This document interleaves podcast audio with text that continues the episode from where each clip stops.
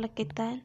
Mi nombre es Grisela Cugaclalpa, de la licenciatura de Contaduría Pública y Auditoría del quinto semestre. Vamos a hablar un tema relacionado a la materia de contabilidad de sociedades. Nuestro tema en el cual vamos a hablar son los procedimientos de fusión de sociedades. Para entender mejor, vamos a identificar qué es fusión. Esta fusión es una o más sociedades que se disuelven, en el cual traspasan todos sus activos y pasivos a otra sociedad absorbente para poder crear una nueva. Dentro de ese procedimiento de fusión existe una ley general de sociedades mercantiles y también al mismo tiempo el Código Fiscal de la Federación. Esta ley general de sociedades mercantiles nos dice que la fusión de varias sociedades deberá ser decidida por cada una de las sociedades mediante una asamblea de accionistas o socios. Dentro de esta fusión se deberán inscribirse en los registros públicos de comercio correspondientes y publicarse en el sistema electrónico dentro de la Secretaría de Economía. En este caso, eh, de ser aplicable en el periodo oficial del domicilio social de cada empresa, asimismo, cada sociedad deberá de publicar su último balance antes de llevar a cabo la fusión. Y la sociedad fusionada deberá publicar adicionalmente el sistema que será utilizado para la extinción de sus pasivos. También es importante mencionar dentro de esa fusión eh, que no surtirá sus efectos, sino tres meses después de haberse efectuado pues la inscripción de los acuerdos de esta fusión en los registros públicos correspondientes, en el cual está establecido durante un dicho plazo. Eh, bueno, eh, es establecida por este Código Fiscal de la Federación que la, la presentación del aviso de fusión por parte de esta sociedad fusionante dentro del mes siguiente a la fecha en que se llevó a cabo pues esta fusión y posteriormente la fusión una vez que haya surtido efectos al mismo tiempo esta sociedad fusionante continúe pues realizando las actividades eh, que practicaban antes de llevarse a cabo esta fusión.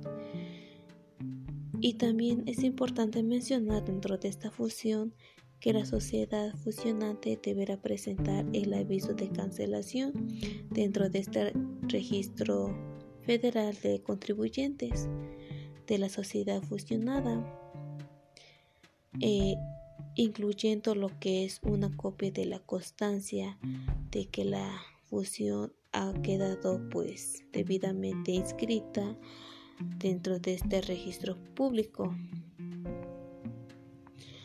Eh, dentro de esta fusión mencionaremos algunas características. Por ejemplo, eso debe participar en ella al menos dos sociedades y también se transmite la totalidad del patrimonio de las empresas absorbidas de la sociedad absorbente. Em, aquellos socios que formen parte de las empresas absorbidas pasarán a quedar incorporadas en la sociedad absorbente. Estos socios mantendrán el valor de sus participaciones dentro de esta fusión. Existen dos tipos de, de fusión, horizontal y vertical. Este tipo horizontal nos dice que no poseen acciones de la otra o de las demás empresas. Estos accionistas de la sociedad fusionante eh, continúa siendo accionista de ella, pero pierden participación en su capital por las acciones emitidas a favor de los accionistas de las sociedades que desaparecen y esto se da con sociedades que no tienen relación accionaria directa entre ellas mismas. El otro tipo de fusión está el vertical, en el cual eh, está relacionada accionaria directa, en el cual tenemos lo que son los ascendentes y descendentes. Estos ascendentes eh, en el cual subiste, subsiste esta sociedad que es, que es accionista o mayoritaria de la sociedad o sociedades que desaparecen en ella. Y la descendente en el cual eh, subsiste la sociedad cuyas acciones eran pues mayoritariamente eh, poseídas por la sociedad que desaparece en ella. Mm, para realizar este proceso de fusión o de un negocio o de una sociedad, eh, para poder lograr este crecimiento eh, y acceso a nuevos mercados, esto genera pues incrementar su rentabilidad y tener pues un crecimiento orgánico en el cual tener una expansión de las operaciones que tiene esa empresa. Eh, eso también se logra mediante fusiones en el cual pues si las empresas están completamente de acuerdo pues esto va a funcionar.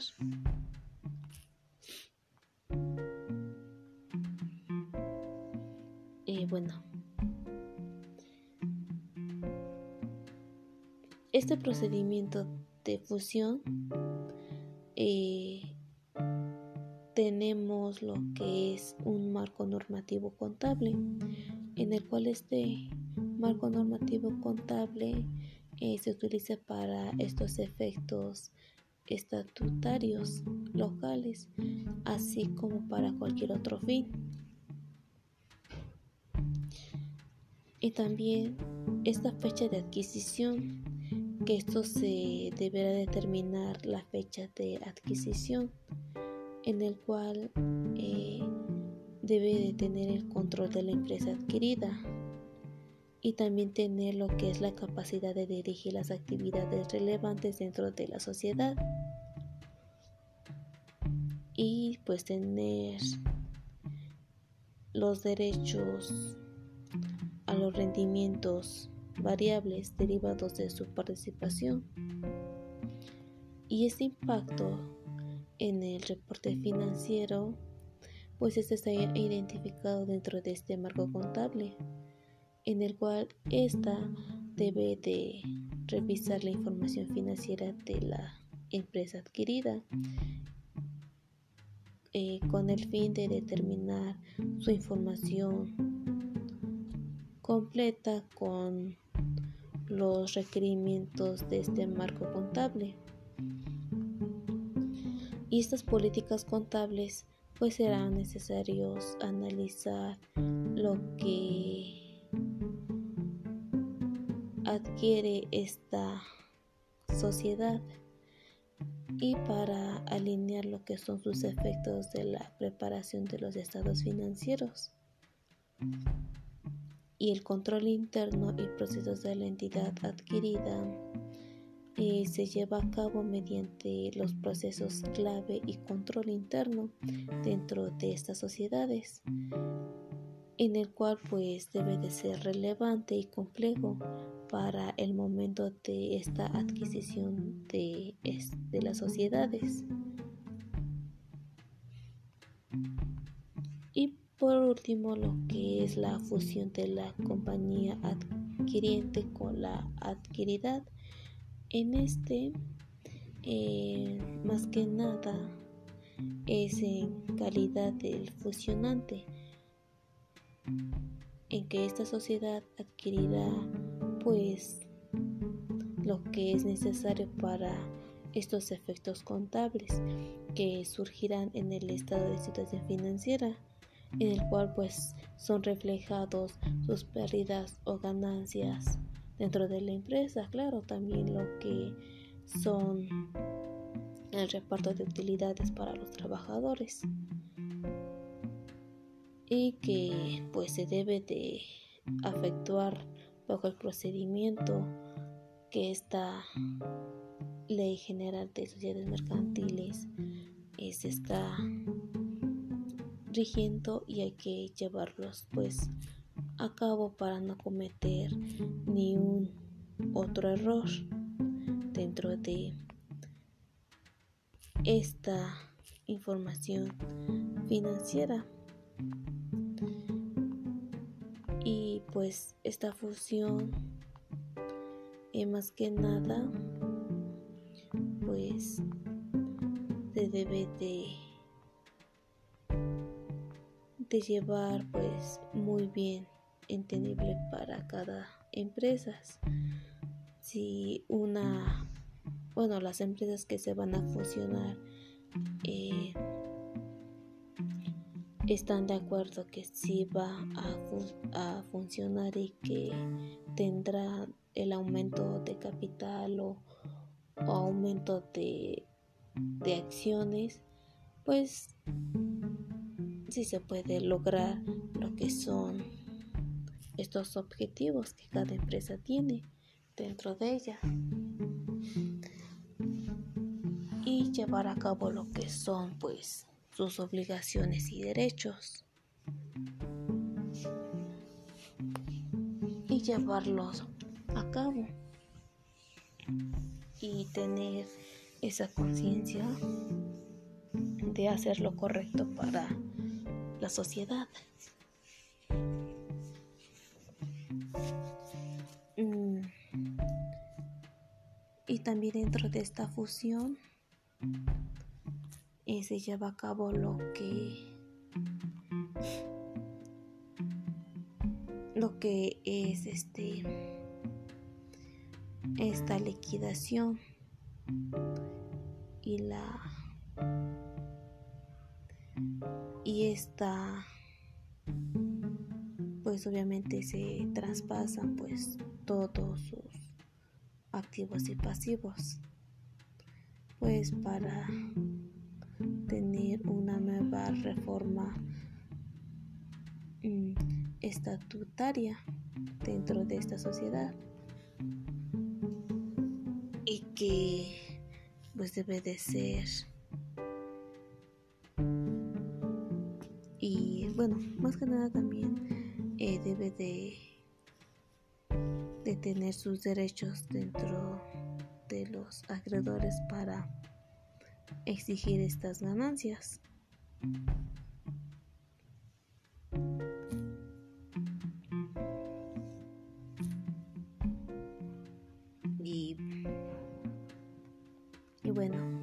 Es todo.